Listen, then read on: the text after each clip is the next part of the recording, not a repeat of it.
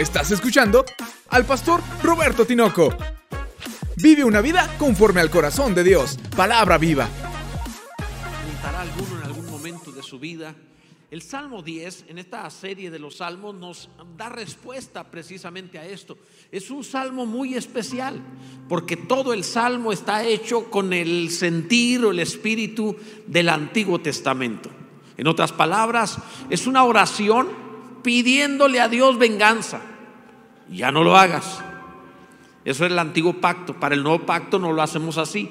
Pero vamos a entender aplicaciones para nosotros hoy dentro de lo que es el nuevo pacto, comprender esta verdad. Y lo primero sería preguntarnos de manera sensata, de manera consciente, ¿vale la pena ser bueno?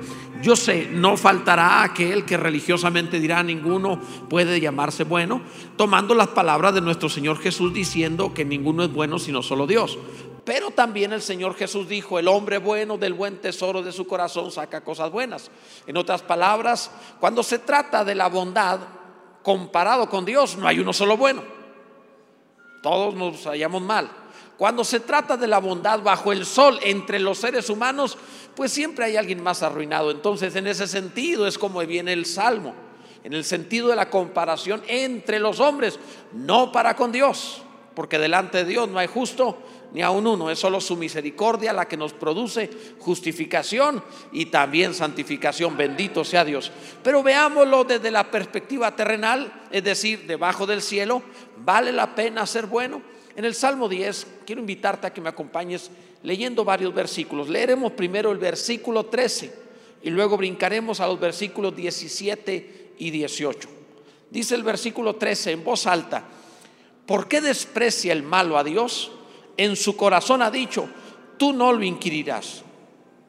Versículos 17, el deseo de los humildes oíste, oh Yahvé, tú dispones su corazón y haces atento tu oído para juzgar al huérfano y al oprimido a fin de que no vuelva más a hacer violencia el hombre de la tierra, dice la palabra del Señor. Mira, los niños cuando son, eh, bueno, obviamente durante la infancia, aunque sucede también más grandecitos, pero pensemos en los niños pequeños, se esconden de sus padres para hacer travesuras.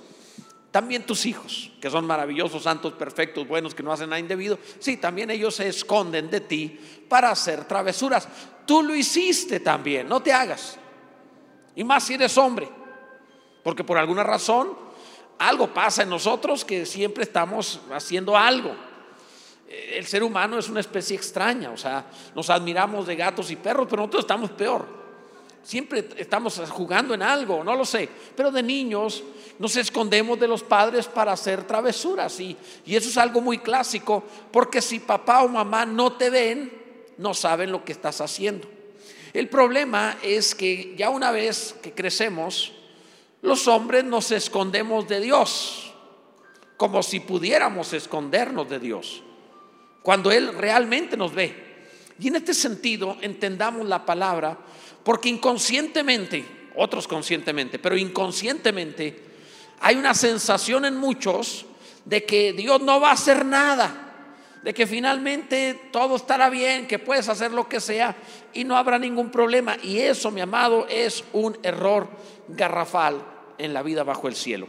En este salmo hallamos mucho del sentir del antiguo pacto, es decir, el pacto de la ley, el juicio Vamos a hallar al salmista orando. Es una plegaria, así le llaman por título. Plegaria pidiendo venganza de los enemigos, imagínate.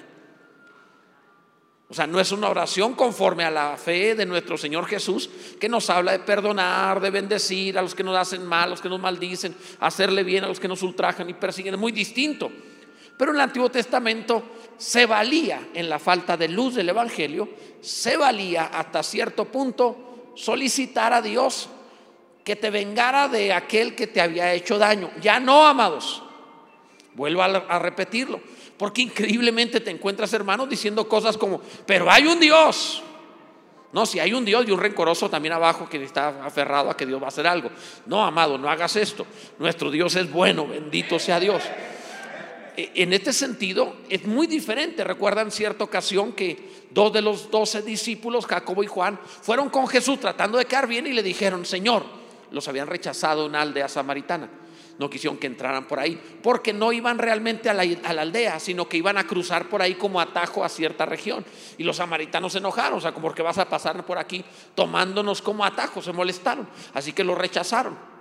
Y cuando hicieron esto, pues dos de los tóxicos que había entre los doce, que eran Jacobo y Juan, porque se necesita ser muy tóxico para reaccionar de esa manera ante el rechazo.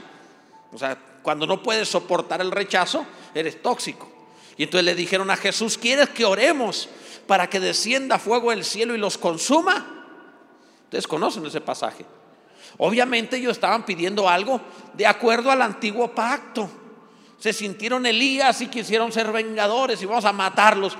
Y Dios dijo, el Señor les habló claro, ustedes no saben de qué espíritu son. O sea, ustedes no pueden orar de esa manera. Ni les voy a conceder el poder de andar quemando gente. ¿Qué don quieres? ¿El de sanidades, milagros, lenguas? Dame el don de matar gente quemada. O sea, ¿qué es eso? No? que estaban mal realmente. Pero no nos admiremos, los doce así eran. Otro andaba con cuchillo, otro era ladrón, así era. No, era una banda de rufianes, así era. No se parece nada a la iglesia del siglo XXI. Amén. Entonces, pero bueno, el punto es, amados, que este salmo, el salmo 10, obviamente está en el espíritu de quieres que descienda fuego del cielo, o sea, conforme al antiguo pacto, comprende tiempos para que no te vayas a confundir. Extraigamos algunas joyas maravillosas. La primera, la maldad de pensar que Dios hará nada. La maldad de pensar que Dios simplemente haga lo que haga el ser humano, se va a hacer de la vista gorda y no habrá problema. Eso es un lío, amado. Dice el versículo 13, ¿por qué desprecia el malo a Dios?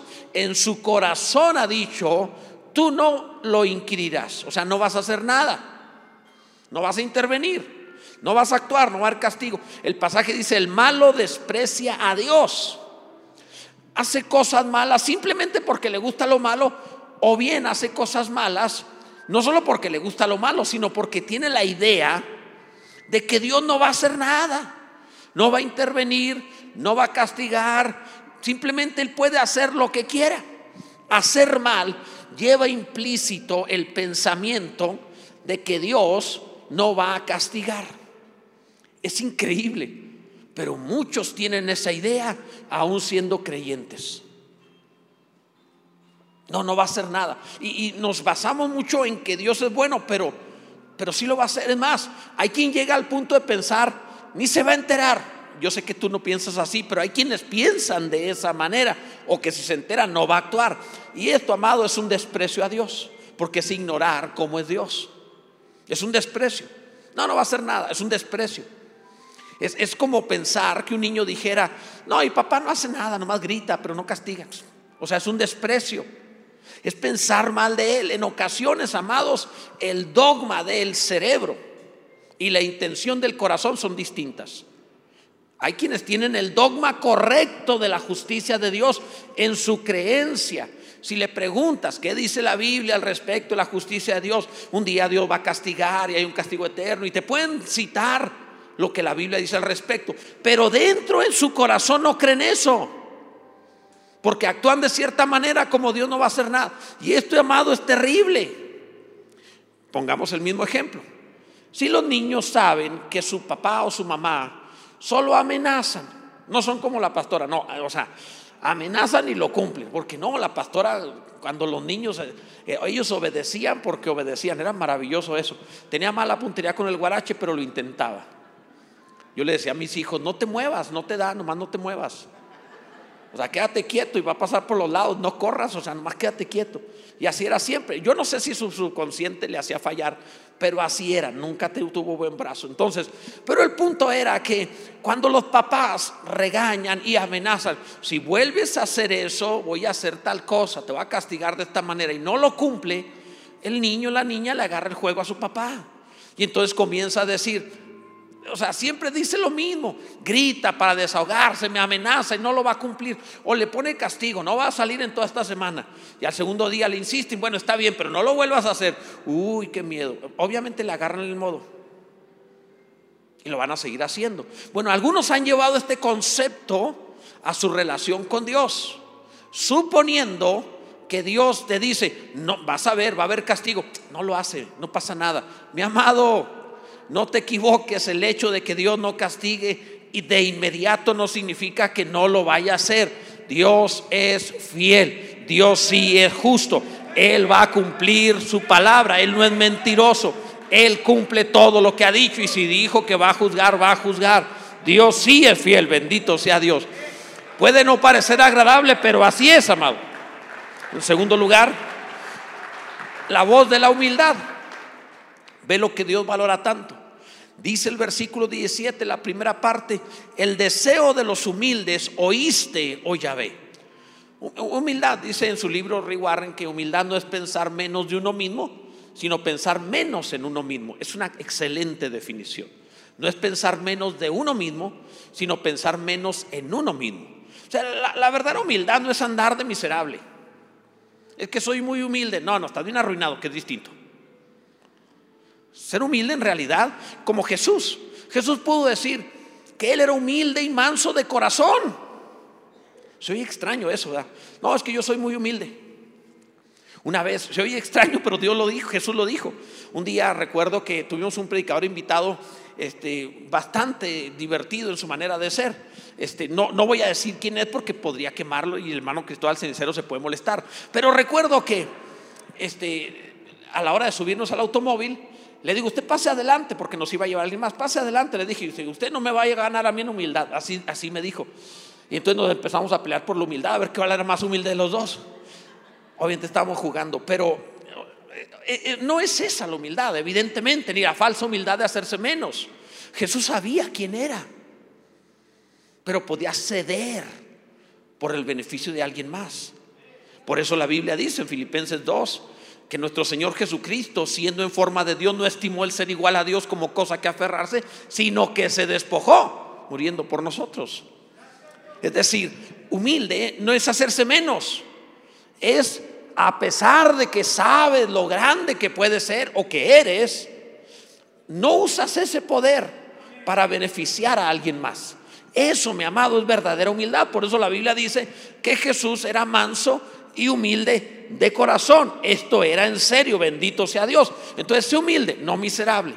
Ahora, ¿por qué humilde? Bueno, porque según el pasaje hace que Dios te escuche. Le atrae. Esto es algo que atrae a Dios. Ahora, lo maravilloso es que no tienes ni siquiera que orar para que te escuche. Pues el pasaje dice que Dios va a escuchar tus anhelos, tus deseos. No es increíble, amado, no es maravilloso pensar que Dios no solamente va a oír cuando oro, sino sin haber orado, va a buscar, va a ver mis deseos para llevarlos a cabo, porque Él me ha visto, me ha amado de esa manera. A mí me parece esto extraordinario. Bendito sea Dios. Qué bueno que eres una persona de oración, pero si eres humilde oirá aún los deseos de tu alma. Esto es maravilloso. Es como una mamá cuando entiende lo que quiere su hijo, aunque su hijo no sabe hablar. Pero entiende, tiene hambre. Yo no sé cómo le hacen. El niño llora y se tiene hambre, o tiene frío, o tiene calor, o está sucio. O sea, pero es increíble. Dice, pero, pero todo, todo lo que llora, llora igual. Dicen las mamás que no.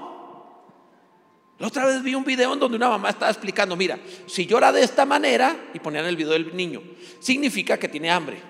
Si llora de esta otra manera, significa que tiene frío. Y ponían el ejemplo, si llora de esta otra manera. Y todas las veces que lloró, yo dije, pues lloro igual. Siempre lloro igual. ¿Cómo lo entienden? Amado, es amor. Es el corazón. Esto es distinto, es otro lenguaje. Y Dios está diciendo, si eres humilde en tu corazón, si realmente eres humilde, yo voy a escuchar tus deseos. Lo que tú deseas, yo lo oiré y obviamente lo oirá para tu bien. Bendito sea Dios. Esto es maravilloso, amado. Gloria a Dios. Esto es precioso. Debes sentirte feliz por ello. En tercer lugar, el corazón dispuesto por Dios. ¿De verdad puede Dios inclinar mi corazón, disponerlo correctamente? Sí, amado. Sí. Como recompensa a esa búsqueda de Dios en humildad, inclina tu corazón. Mira, el verso 17 dice la segunda parte, tú dispones su corazón. El corazón eh, dispuesto eh, es, es el corazón que Dios inclina hacia algo que permite al hombre posible, o sea, tener, poder lograr, voy a decirlo de otra forma, todo lo que existe fue creado por personas que dispusieron su corazón para lograrlo. O sea, nada surgió así como una persona diciendo yo me dispuse a fracasar, hice todo lo necesario para ser un fracasado, un arruinado, que no salía nada. Y tuve mucho éxito y triunfé. O sea, no. Todas las cosas que la humanidad ha logrado, sus éxitos, sus avances, su desarrollo, son resultados de corazones dispuestos a buscar, a esforzarse por algo, a investigar, a trabajar en alguna cosa. Esto fue resultado de corazones dispuestos. Pues la palabra dice, cuando tú te acercas a Dios así con humildad, Dios ve, Dios escucha los deseos de tu corazón y Dios inclina tu corazón precisamente a qué? A tener el éxito que deberías tener. De pronto tu corazón tiene una tremenda disposición. Déjame te lo explico. Esto no es algo insignificante, es algo tremendo.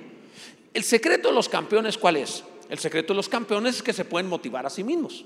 Una persona para ser un campeón necesita saberse motivar, porque hay un momento en donde tu cuerpo parece fallar, que ya no puedes más, más si tienes que motivarlo.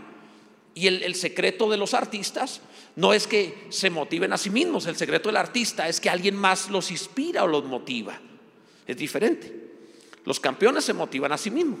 Los artistas se motivan por fama, por aplauso, por alguien más, alguien que los inspira. Es diferente. Si los combinas es extraordinario. Pero la palabra habla de que Dios puede ser quien incline, quien inspire, quien motive tu corazón. Los porristas y los motivadores te pueden avanzar por un tiempo, pero se te pasa. Vas al, al, al congreso, aquel motivador y, aquel hombre te motiva y sales de ahí diciendo, sí, a la semana y necesitas otra vez. Pero cuando Dios toca tu corazón y Él inclina tu alma y Él eh, pone intención en, realmente en tu corazón, tú vas a ser la combinación del campeón, el artista, lograr aquello que tienes que lograr, no te rendirás, porque Dios te ha dispuesto, dice la palabra, tu corazón. Bendito sea su nombre por siempre, gloria a Dios. Y esto, amado, repito, es resultado de la humildad. Es resultado. El apóstol Pedro te lo explica en su primera carta, el capítulo 5, verso 5, dice, igualmente, jóvenes, está sujetos a los ancianos. O sea, de veras, ¿eh? dice enseguida, y todos sumisos unos a otros. También tú, hermano. Pero dice enseguida lo que quería realmente enfocar. Revestíos de humildad. Porque, o sea, ¿qué produce? Dios resiste a los soberbios y da gracia a los humildes. ¿Cuál es la gracia que Dios da? La Biblia dice en el Salmo 10 que precisamente por esa humildad lo que Dios hace es disponerte el corazón, te vuelves campeón. La gente dice, ¿por qué no se rinde? ¿Por qué sale adelante? ¿Por qué tiene nuevas ideas? ¿Por qué se puede volver a esforzar? Porque la palabra de Dios no estoy hablando de un motivador, no estoy hablando de que decirse a uno mismo, estoy hablando acerca de que la palabra de Dios entra en tu corazón y Cristo forma el carácter correcto de un campeón que no se rinde y que sabe cómo salir adelante. Bendito sea Dios, dispone Dios el corazón, gloria a Dios. El Señor es bueno, bendito sea Dios. En cuarto lugar, el oído atento de Dios. Otra promesa que da. ¿En qué forma? Dice el verso 17 que haces atento tu oído, el oído de Dios, tu oído. Aunque el malo supone que Dios no lo ve y que Dios no lo escucha, ni está al pendiente de las cosas malas que hace, o si llega a creer que Dios lo ve, piensa que Dios no va a hacer absolutamente nada, Dios iba a actuar.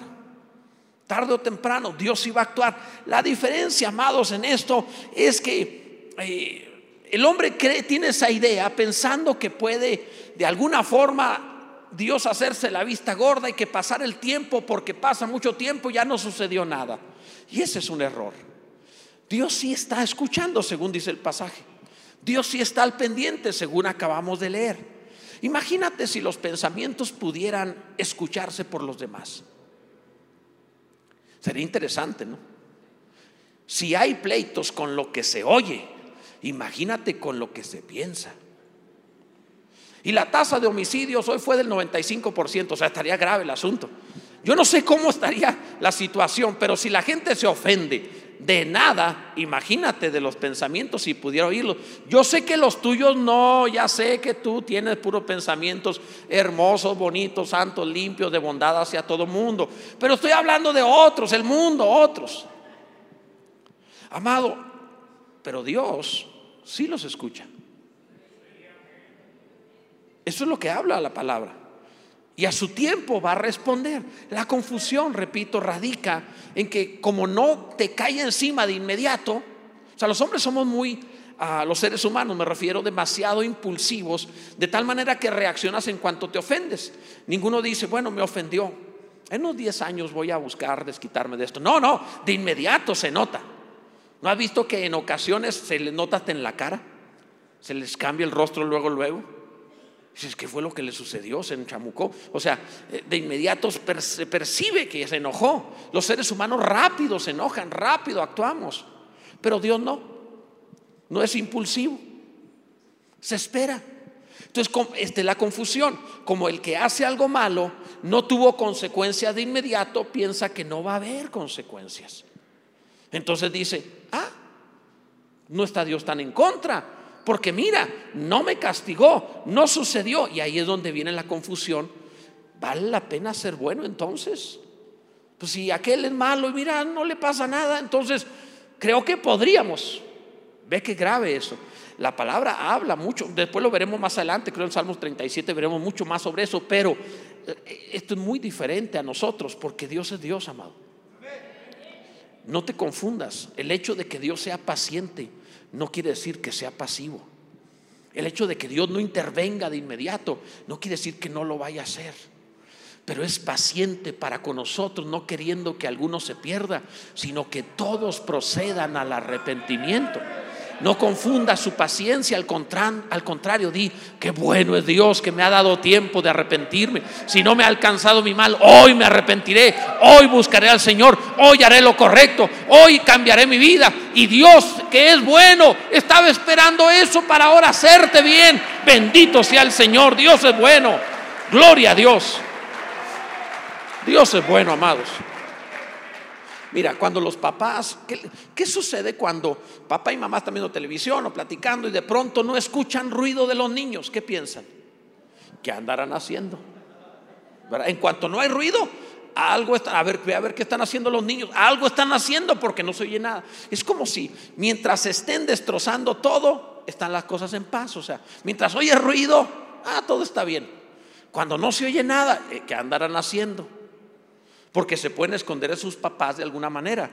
Pero, pero nosotros, amado, no. Con Dios siempre, en todo tiempo.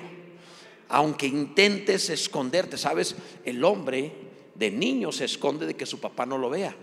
Pero el hombre adulto se esconde dentro de sí mismo, creando una ideología como fortaleza. De Dios no va a ser absolutamente nada es el mismo niño escondiéndose, es el mismo niño pensando que papá y mamá no se van a dar cuenta. Ahora es un adulto que piensa, tiene una fortaleza, una ideología, un argumento que dice, Dios simplemente no me va a hacer absolutamente nada. Amado, estoy aquí de parte de Dios para decirte que te ha ampliado el tiempo de gracia y de favor para pasar por alto tu mal y perdonarte y darte nueva vida. Si hoy, dice Dios, te arrepientes, volvemos a empezar. Bendito sea el nombre del Señor. Aprovecha hoy la oportunidad y ponte a cuentas con Él. Bendito sea Dios, Él es bueno. En quinto lugar, amado, hay un juicio a, tu favor. Esto es lo maravilloso. Yo pensaría que este Salmo 18 versículos echándole al malo y las malas obras, yo pensaría que va a acabar mal. No, amado, acaba con un juicio a favor. Dice el verso 18, para juzgar al huérfano y al oprimido a fin de que no vuelva más a hacer violencia el hombre de la tierra. Esto es maravilloso. Habiendo visto que no saldrá bien el hacer lo malo, entonces vale la pena ser bueno. Sí, amado, vale la pena. ¿No has visto? Según el pasaje dice, para parar la violencia del hombre malo. Lo que está hablando Dios es, ve la vida del mundo, ser violento, ser malvado, se les acorta la vida. ¿No han visto que portarse mal no lleva al bien? Terminan mal. Ah, cuánto dinero acumuló. Ay, lo mataron. Ah, que el otro se portaba. Ah, ya está en la cárcel. ¿No han visto que acaban mal? Todos, amados, el poderoso de pronto desplomado se acabó. Pero por la gracia de Dios, tú no terminarás mal. La Biblia dice, decirle al justo que le irá bien que le daré en la obra de sus manos, tendrá recompensa. Tengo pensamientos, dice Dios, de bien para vosotros, para daros el fin que esperáis. Bendito sea Dios. Entonces Dios concluye el Salmo 10 con un juicio a tu favor. Dice el pasaje que Dios juzgará al huérfano y al oprimido. O sea, significa un juicio a favor. No que los va a juzgar para castigarlos, sino va a juzgar su causa. No necesitas pedir venganza, no necesitas decir, pero hay un Dios. No, no, no, no arruines eso. Dios simplemente está a cargo de esta historia. Descansa, amado. Él está a cargo. Este juicio va a terminar con el mal y terminarás en un trono tranquilo. Vas a estar bien. Al que venciere se sentará conmigo en mi trono. Como yo he vencido con, y me he sentado con mi Padre en su trono. Vencer aquí no es que te desquitaste de los enemigos, es que los perdonaste. No es que pudiste vengarte, es que pudiste olvidar el asunto. No es que te llenaste de alegría porque le fue mal. Es que simplemente pudiste alcanzarlos con el Evangelio y con la bondad de Dios y te mantuviste limpio. Fuiste hijo de Dios, has vencido. El chisme no te amargó, lo malo que te hicieron no te deformó, no cambiaste tu mente ni tu corazón, no te volviste tóxico esperando que le fuera mal, no estabas, no, no, no, te transformaste en un hijo de Dios esperando en la gloria de Dios, su bondad, su misericordia, te mantuviste limpio y los limpios siempre, la Biblia dice, verán a Dios, amado, en donde quiera que andan, ellos ven a Dios, bendito sea el Señor, has vencido, gloria a Dios, este juicio te va a hacer bien. ¿Por qué razón? Porque según el pasaje, el pasaje dice literalmente así, a fin de que no vuelva más a hacer violencia el hombre de la tierra, el hombre de la tierra. Tú no eres el hombre de la tierra, tú eres celestial. Tú ya no eres de la tierra. Ahora tu nombre está escrito en los cielos. Ahora alégrate de eso, dijo Jesús, que tu nombre está escrito en los cielos. Ahora eres hijo de Dios y ni siquiera se ha manifestado lo que vas a hacer, pero eres, serás semejante a la gloria del Señor. Así que alégrate, no eres terrenal. Esto es para ponerle fin al hombre de la tierra, tú no amado. El Señor le está poniendo fin formando a Cristo y haciendo una nueva criatura. Bendito sea el Señor. Esto es maravilloso, bien vale la pena vivir bien. Es bueno hacer la voluntad de Dios porque te irá bien. No solo en esta vida, en la eterna. Bendito sea Dios. Entonces la bondad, según lo que leímos, se salva a favor. Pongamos un ejemplo. Un ejemplo que se van a sentir identificados todos aquellos que tienen negocio propio o dan algún servicio por el cual facturan. No, no es canción.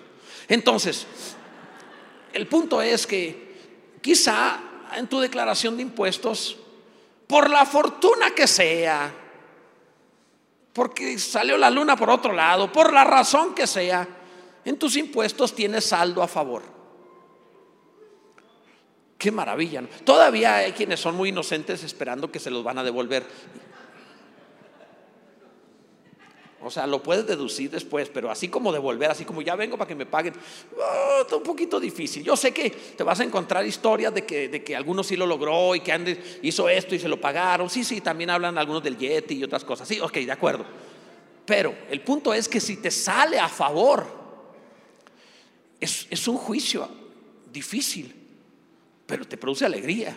Te vas a sentir en paz. Por lo menos en lo que puedas deducir vas a decir, wow, qué alivio. Espero que no haya ningún funcionario de Hacienda entre nosotros que la tome personal. Recuerda que Mateo se arrepintió de ser publicano. Pero bueno, ok, tengan compasión, o sea, el hecho es, el hecho es que si te sale a favor es un juicio muy bueno, te da alegría, te da tranquilidad. Es, algo saludable económicamente hablando.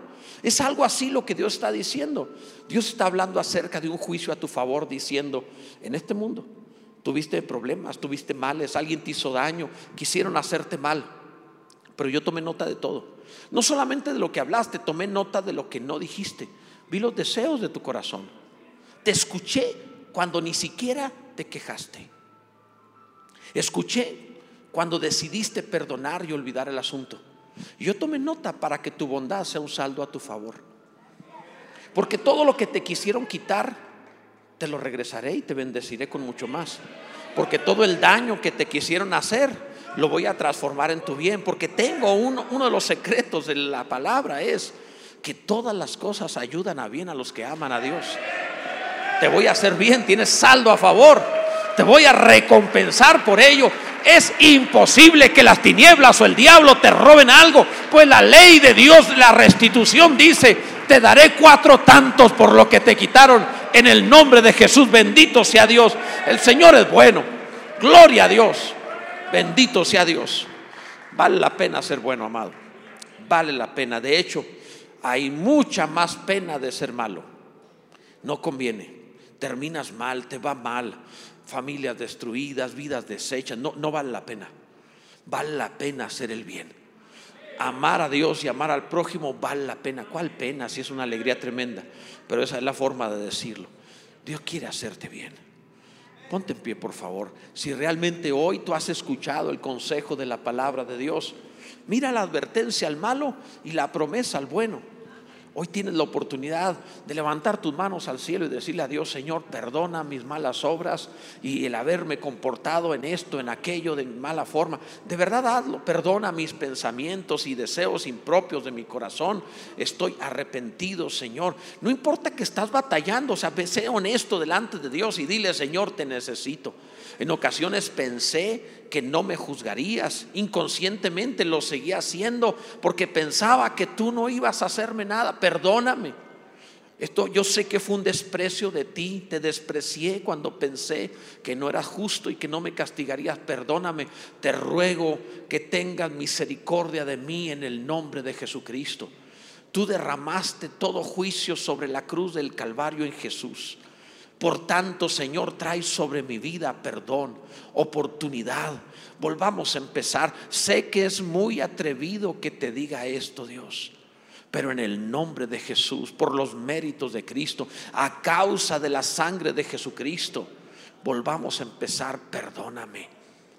En el nombre de Jesús. Señor, y también te ruego que todo aquello que trató de hacerse mal, aquello que... Eh, intencional o no intencional, trató de perjudicarme. Te ruego Dios que perdones y no lo tomes en cuenta, porque yo sé que es una cuenta a mi favor, así que no es necesario que le hagas daño a nadie. Te ruego que traigas bendición, porque de ti procede toda buena dádiva. Gracias Señor, en el nombre de Jesús. Sé libre, amado. Dios es bueno. Bendito sea Dios. Bendito sea Dios. Dios es bueno. Gloria a Dios.